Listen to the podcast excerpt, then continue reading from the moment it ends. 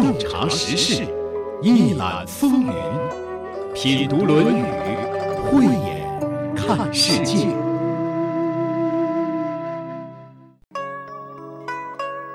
年底了，很多单位都让员工写总结。在人世活了几十年，你有没有对自己的人生做过小结呢？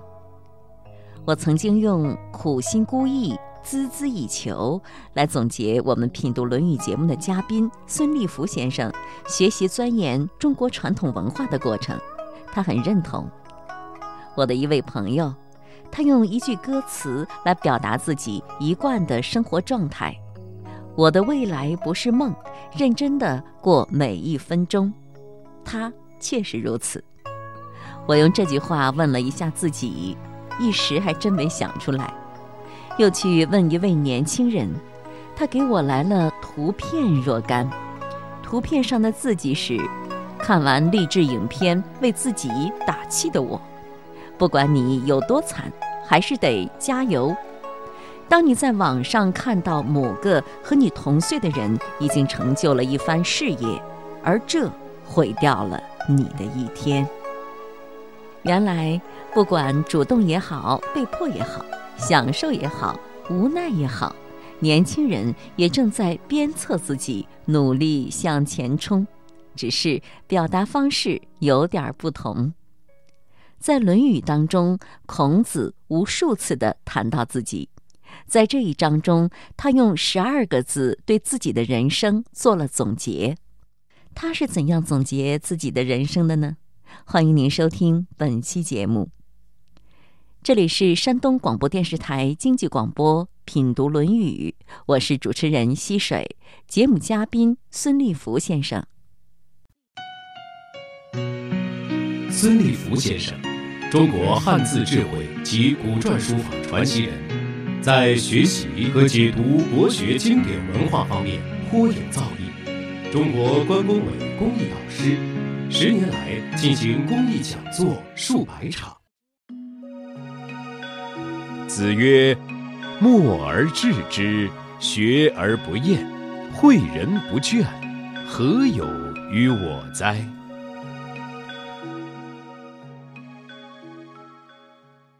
我觉得这一章和前一章“述而不作，信而好古”有相似之处。我感觉都是孔子对自己的一个总结，是的，是吗？的。啊，呃，这句话说的也是很自在、很放松的情况下。如果说有人问我有有什么本领的话，我只不过就是记忆力特别好。默而志之，哎，默而志之，默默的把应该记住的都记住了。对，那么在这里面，他写了个知识的识，默而识之啊。对，这个识呢，就是两个音，一个智，一个识。这个智呢，就是记忆。我默默的去学，而且能记住，嗯，这是第一个。脑子好用，我觉得哈。过去的人做学问啊，他不像咱现在有笔记本、平板。手机、百度，我们最起码能拿个笔记本把它写下来吧？对。过去没有人这么方便，就孔老夫子那些学生啊，都是怎么做？跪坐在席子上，就是席地而坐，就坐在地下。说白了，听老师在那讲，讲完以后呢，哎，把老师讲的那个最要点的那个都记住了，就怕忘了。讲完了，一下课赶紧到那个写的那个地方，把竹简拿过来，有一指宽。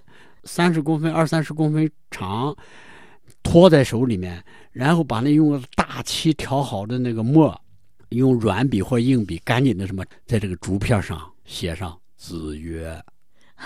怪不得呢，《论语》每一章都那么短，就这么几句话。不能写多了呀，太贵了，太沉了，那东西。还沉。有一句话叫“博闻强记”，就是这个意思。那后边呢，就是学习的态度了。啊，学而不厌，这个“厌”是满足的意思吧？这个“不厌”呢，就是不烦、不满足、不讨厌都可以，都可以哈，就是好学呗。对，孔子的特点就是好学，十世之义有十户人家的这样一个小地方，有忠信比我强的，但是没有比我更好学的了。对，十世之一的可以找到中心的很多人，但是能像我孔子这样好学的人可能很少。这个“学”是指的自身，这个“诲人”呢是指的他作为一个职业，教育别人，老师是吧？对对，教育别人而不感到疲倦。一个是我学，一个是我教别人学，嗯叫会人，我不烦不疲倦。我也是可以说也断断续续也当了十年的国学老师了。我曾经创过记录，一个人从早上五点半起床，到晚上十点半睡觉，两周十四天，就满打满算有十二天上课吧，是我一个人盯着，嗯我一个人，我真正实践了这个诲人不倦，什么滋味儿啊？什么滋味？教育别人而不感到疲倦，我觉得当老师的人很多，对那也是会感到累的。好多家长都说：“哎呀，这个孙老师得累成什么样啊？我们真担心呀、但是每天看着我都那样，他们也会坐在课堂里听我讲课。他们每天听着都是津津有味儿，就是孙老师还是那样，这么精气神儿十足，真的是这个样。您这么说的话，您就非常能够理解孔子了我养生啊，啊。我有智慧保护我啊。我从大学都不讲了吗？我十九岁就练气功，呃，身体好是第一个，诲人不倦的前提条件。我是受到了智慧的保护，我不知疲倦，不知劳累。那孔子呢？孔老夫子据说他上课的时候是这样上的：谁来谁走，打声招呼就行。这边是摆着他的古琴，上课之前弹弹琴，弹弹弹弹，收收心。好，老师开始讲了，哪里记载他是这么上课的呀？没有人记载。啊，你想象的呀。但是呢，我们在《论语字里行间》，包括看《孔夫家语》里面是都有的。包括他受困的时候，他仍然在弹琴唱歌嘛，嗯在吟唱嘛，抒发自己的情怀嘛。所有的苦闷一弹琴就没有了，所有的疲劳把那个古琴一弹拨就消失了。古人不叫弹琴，叫抚，抚慰自己的心灵叫抚琴。琴是弹弹给自己的弹给自己的，对，给自己听的，说他是有方法的。所以关于这一章吧，就是我认为啊，孔老夫子啊很清楚、很明白的告诉了学生们，就是老师有什么本事，老师有什么方法，没有特别的，一个是不厌，一个是不倦，还有一个什么默，还有一个智，有这个技术。不厌和不倦呢是心情，是恒心。这种恒有之心，对于一个将来要去做事业的人是最需要的啊。一个是从道上、心理上给孩子们加强嗯啊，要觉得不怨不倦；一个是在技术上，嗯，你要有一种默智。您怎么解释“何有于我在”这句话？这句话应该排列成这样：与我有何哉？嗯，嘿嘿嘿，这难不到我，对我来说都不是难事儿。这对我来说有嗯何难呢？对，这里说诲人，有的地方也写这个教人，即教育人。在《论语》当中，这个诲和教啊有很大的区别啊。诲一定是教育做君子的圣贤智慧的嗯上课，教是一种教平民百姓操练技术的教练之法。这儿不能用教啊，这是教君子的就要会，对，我教种菜的，教做点木工活儿那叫教。对我特意把这个诲来这儿说一下。这是孙老师解读的“诲人不倦”，与他的个人经历息息相关。不过，我觉得孙老师教学之所以不知疲倦，除了他说的这些内容之外，还与他远大的志向、人生的追求有关。要知道，他带夏令营给孩子们上课都是不要报酬的，是义工。谁愿意花那么大的力气去干免费的活呢？没有强烈的愿望、美好的愿景，能行吗？我觉得不行。孙老师是有追求的人。接下来我在想，要是让我来解读“诲人不倦”，会怎么说呢？我觉得吧，孔子是没有升学任务，也不用拼成绩拿学历的。教书这个行当是他自己的选择。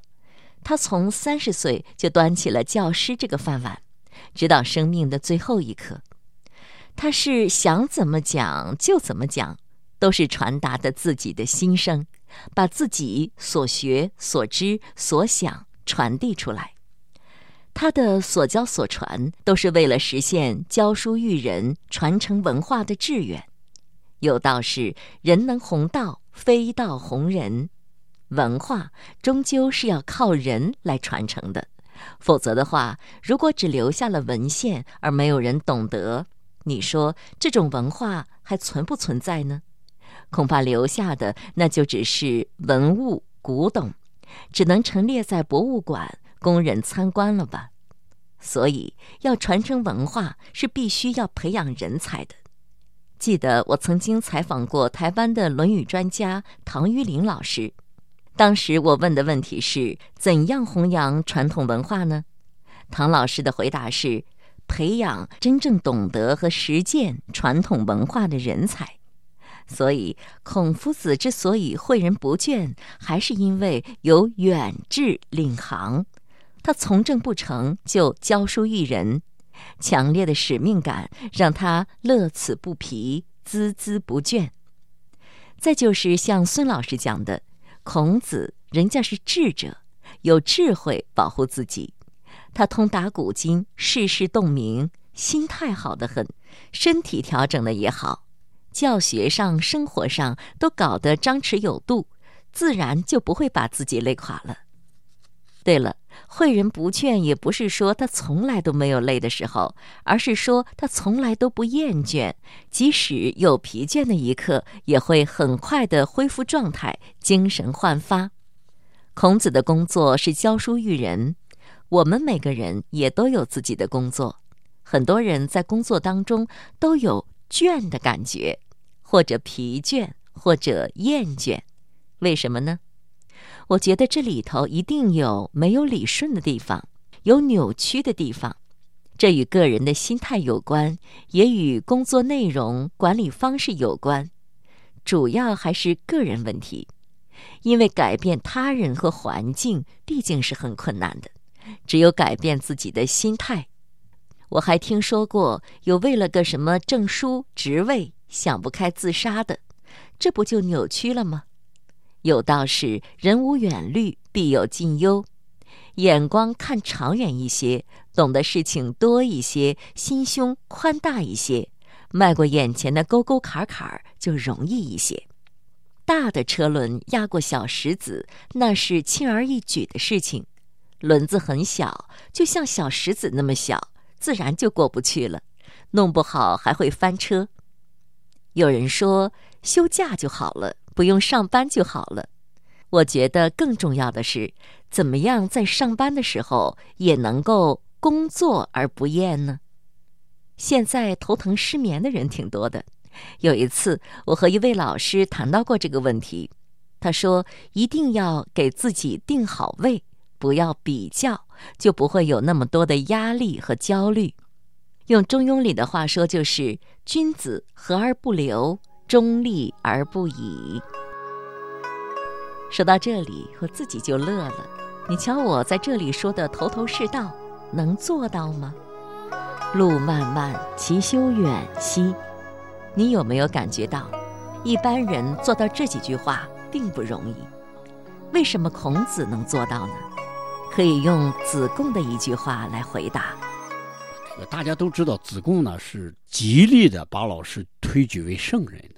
在老师活着的时候，子贡就曾经问过老师，是这么问的：“说老师啊，夫子圣矣乎？”老师，你已经是圣人了吧？孔子的原话是：“圣则无不能。”圣人我可不敢当。我学而不厌，教而不倦也。我好学善教而已。子贡就说了：“学而不厌。”智也，好学就是智慧的表现啊。教而不倦，仁也。育人，教书育人就是人心的表现啊。仁且智，夫子即圣矣。您既有智慧，又有人心，那就是圣人了。即就是已经，已经是圣人了。你看这个学而不厌多伟大！学而不厌是一种智慧。诲人不倦是什么？是一种仁义。又仁又智，你不是圣人，谁谁是圣人？就这个是了不起的。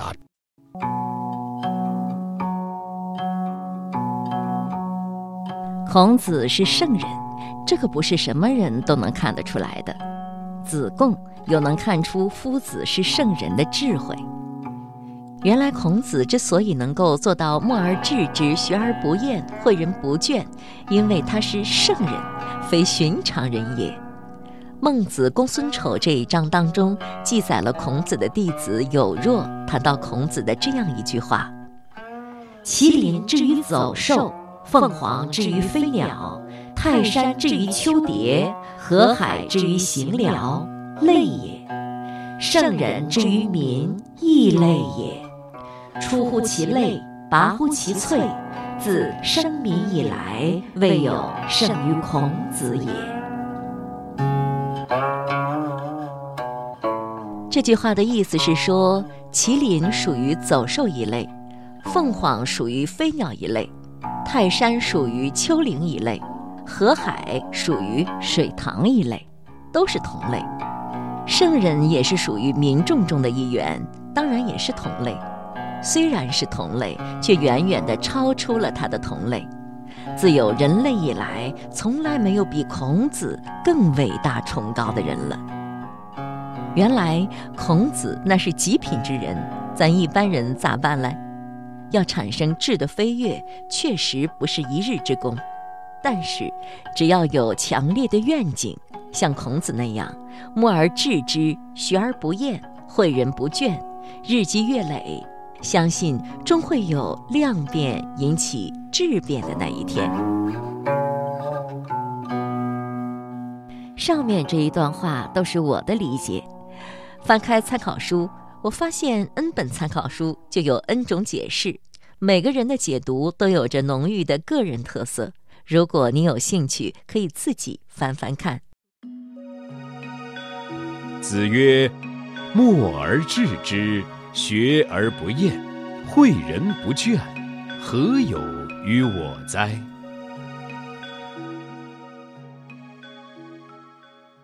一般人听着这句话，感觉挺累的，又学习，又要记忆，还要教育别人。你孔夫子，这对你来说有何难呢？那对我来说挺难的。哦，对很多人都难。还有一句话叫“古之学者为己，今之学者为人”。这句话跟那个呃信而好古有关系啊？为什么？他从文献里面看到古代的文献，先贤的遗存记载的很清楚，就是他们所有的学、所有的做，都是为什么让自己成为圣贤？不是为了功名哈，对，要立志成圣贤。太对了，只有自己成为圣贤，大同社会啊，邦国治理就非常好了。而现在呢？礼崩乐坏，今之学者为人，这个人是指的庶人、普通人。为什么呢？没有吃的，没有喝的，生活不了了，要学点这个技术啊，学点门道啊，为别人打工啊，服务啊，去谋谋生。那么这个时候会走样，心里面会扭曲，会产生某种某些矛盾，这里面就会产生厌倦。孔老夫子，伟大的觉醒者，两千多年前把现代人的心态一丝不差的都表达出来了。孔老夫子就是因为学和教不厌不倦，又是仁又是智，对不对？那他就是圣人了啊！所以现代人为什么当不到圣贤？现代人都为人而学啊，不是为己，就是为功名，或者是为学给别人看，有面子是吧？对呀，一句话，私欲。他当然做不了圣贤，既不仁也不智嘛。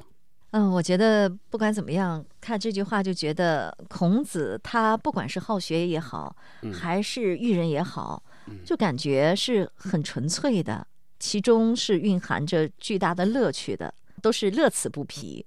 而且我感觉他没有什么功利的目的啊。这个没有有没有功利的目的啊？我们在啊同一篇的第十九章有一句话，那就就能代表了啊。其为人也，发愤忘食，乐以忘忧，不知老之将至，云儿发愤，还要干什么？忘了吃饭。哎呀妈呀，他就觉得那个学习的滋味儿啊，特别好。发愤是指的学习吗？发奋学习一定是发奋。对呀，他就忘了吃饭，就是学习的滋味比那个美食的滋味好，是吧？在孔子这里是这样的。对，乐以忘忧，周游列国的忧愁，被贬低，不受那个欢迎，通通都是浮云。而且呢，我六十多了，不知老之将至啊，我都不知道我多大。就这个孔子好学，这个滋味太好了，太好了，而且他生活的也很好，就是因为他好学，所以他的生活美滋滋的。智慧护人，嗯，智慧保护人的，有智慧的人呀，真的是不知疲倦，乐以忘忧，不知老之将至。你看那些活大年纪的，我抗美援朝活下来的老英雄，九十多岁的比比皆是。那说起当年的那个战争的那个艰苦残酷，都老泪横流。说到他的战友已经死去，我算什么？但是你看看他们的豁达，他们对生活的看开，英雄之名都不要了，回到家乡甘愿做一个老农民，做了一辈子，都以为他死了，都把它放到博物馆里面，已经作为烈士了。他亲自去把自己的照片摘下来，这是什么人？这是有智慧的人。对，学习让孔子富有智慧，让他通达，让他豁达，让他从容，让他自在。对，呃，说到这儿，我就想起了另一句话，叫“学问深时意气平”。哎，我觉得这在孔子身上就是有很深切的体现。前两天看一段视频，哦是陈道明先生谈的一段话。嗯，他谈的是谁呢？他演的《围城》啊，哦，啊，演的《围城》，他就有机会接触钱钟书先生和杨绛先生。对，他曾经去钱钟书先生和杨绛先生家里做客，嗯，他就深刻的感受到了他家里的那种非常平和、平淡、从容、祥和的气氛。他说，这个家里就是很普通、很朴素。他的家里除了那个药锅子响之外，就听不到其他的动静了。他深刻的感到自己在文化面前真的是不值一提。他在那里感受到了很多，就是感受到了这两口子的平淡从容，生活的非常的安乐和祥和，是和外面的躁动的世界全然不同的。这就是文化的力量。智慧的力量。智慧的力量。对我从陈道明先生的这段话当中，我感受到了什么是学问深时意气平。对，我就想我自己为什么总是意气不平，就真是还是没有学问，真的是这样，就是没有呃达到那个深度、那个高度。虽然也喜欢翻翻书啊，嗯也觉得有些体会，也能够讲出一些道理，嗯，但是真的是就是太浅薄了。人是动物的属性。如果说能够早早的跟智慧结缘，他能早一点把动物的那种属性啊，清净的啊好一点。那接触的晚呢，就是晚一点，但是早晚你肯定都会有智慧的。那可不一定啊，有的人活到老也是非常的躁，非常的急，非常的不安定。那就很悲哀了，这样的人很多呀。很多。嗯、那你说是不是像孔子这样，默而志之，学而不厌，诲人不倦，就可以让人活得越来越自在，越来越平和？就像钱钟书、杨绛先生那样，一定是的，是吧？他和外界的世界他不做比较，他家住的很普通嘛，乐以忘忧很。简单，在很多人看来可能很简陋，拿不出门去。对，但是他家里那种平静祥和的气氛，又是其他的看起来装修家具条件非常好的人家是望尘莫及的。他们形成了自我的一种磁场，或者是一种空间时空。对，但那个磁场把那个呃陈道明先生给罩住了。对了，他是有缘之人，他去了以后呢，结到缘了，你说怎么才能达到孔子，或者是说钱先生啊？结缘，怎么样？结缘，不，你说的这个太玄了，咱说点实际的。实际的啊。第一，你要向往智慧，还有一句叫“能亲人无限好”，亲近有德学的人，向他们学习无限好。你像孔子，亲近有德者，对他，你看碰见隐士，他就要和他搭讪一下。有的时候你隐士还不愿意搭理他，他去搭讪的时候，人家已经走了。但是孔子，他不仅向文献学习，他向人学习，是的他，愿意和人交流。对，只要是觉得你有德学，我就愿意请你到家里来坐坐。只有什么人他不欢迎呢？那个乡愿他是不欢迎的。你像他所说的“三人行，必有吾师”，是吧？嗯，他这是发自肺腑的话，他是体验到了其中的好处。我记得还有一位是谁？大禹也是闻善言必拜，听到别人说一句好话，嗯嗯，就是真的是拜受，他就觉得自己由衷的受益。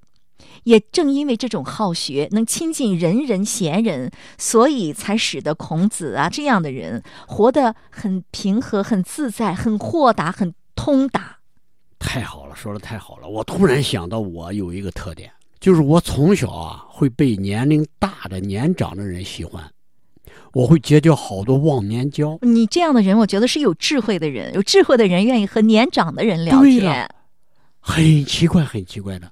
我父母单位上，只要是有一个我父母回来夸赞说这个老师、这个师傅、这个人多么多么好，我去了以后肯定要我说教我见一见，见见以后就亲的像自己家的人一样。然后我坐车，我求学，我在外边上大学，坐火车，我总喜欢就跟人聊天，都喜欢跟那些大人聊天。嗯，他们说话，我特别喜欢听，听了我也愿意参与。我结交的忘年交特别多，很奇怪，我跟同龄孩子啊玩不到一块儿。我听说过总统马克龙就是这样的。哦。马克龙那哦，他的太太。他的爱情故事很有名吗？但这个人他从小也是，就是喜欢和年龄大的人聊天和老师交朋友。嗯。你看，要不怎么娶了个媳妇儿比他大二十多岁是吧？对。他和同龄人玩不到一块儿去，哦，他喜欢和年龄大的人聊天儿交朋友，对对对喜欢向他们学习，乐此不疲。哎。真的，我还以为是我怎么样被奶奶长养大的，所以我看见老人，看见哪个老人都亲。但是呢，我就没想到，我是真的是因为喜欢这些长辈、年长者的一些生活智慧，他们带给我的欢乐、快乐。对，说明你是有智慧的人，哎呀，真的是这叫善根。感恩生活。听众朋友，不知道平常你都喜欢和什么样的人交往呢？我听说过这么一句话：“物尽愚痴人，应与智者交。尊敬有德者，是为最吉祥。”这就是近朱者赤，近墨者黑的道理。和开心的人在一起就是养生，和智慧的人在一起就是养脑。和国学经典在一起，就是养心。你交往什么样的人，你就是什么样的人；你向往和什么样的人交往，你就将会成为什么样的人。祝福大家！今天的节目就是这样了，亲爱的朋友，感谢您的收听。节目嘉宾孙立福先生，主持人溪水，品读《论语》节目首播。每周日二十一点三十分重播，每周六二十一点三十分。节目已上传闪电新闻客户端、蜻蜓 FM，欢迎查找收听。